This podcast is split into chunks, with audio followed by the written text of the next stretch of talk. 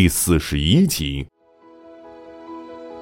琳达给自己倒了一杯水，也给冯耀倒了一杯，说道：“我们这个世界里，除了有异能者的存在，也有一些精怪出没，比如鼠族和蛇族等，他们都属于精怪类，也是通过修行而提升自己实力的。到了相当于人类五级时，就能口吐人言，并且还能够逐步的化为人形。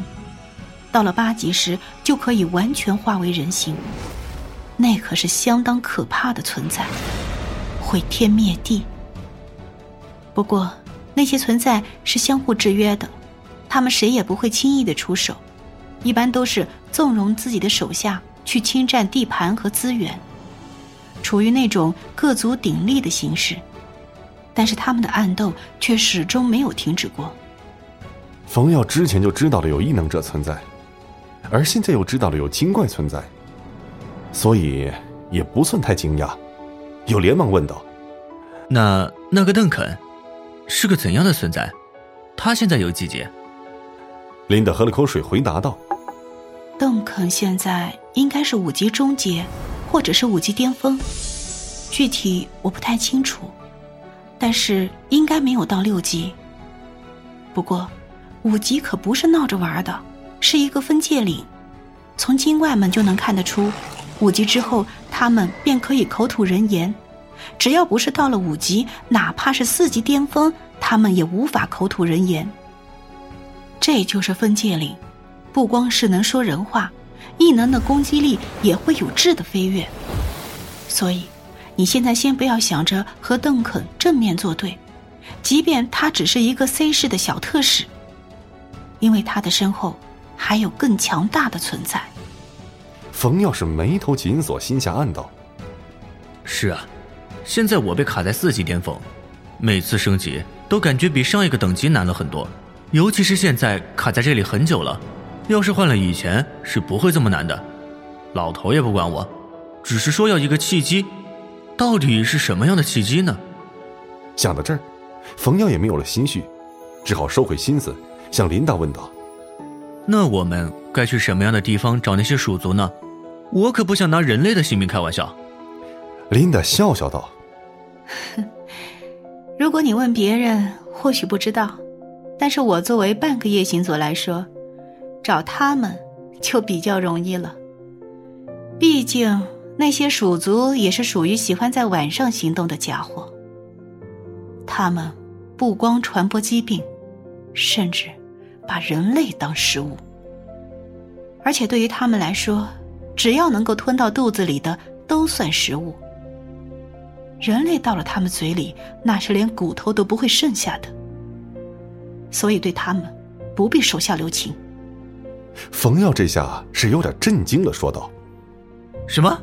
居然把人类当食物？我怎么觉得和某个老头很像呢？可以吞噬万物，该不会是远亲吧？”冯耀是一语双关。他其实是想问问老头和这群鼠怪有没有什么关系？万一是什么亲戚之类的，也好让对方收手，自己也不用那么麻烦。老头的声音在他脑海中响起：“哼，你也不用这么指桑骂槐的。我是独一无二的，我可以吞噬没有生命的星球，那能量大了去了，何苦吞噬人类？再说了。”我都已经化为人形，不知道多久了，多多少少也算是人类的一部分。我是不会残害自己的种族的。你呀，放手干吧，或许契机就在那里。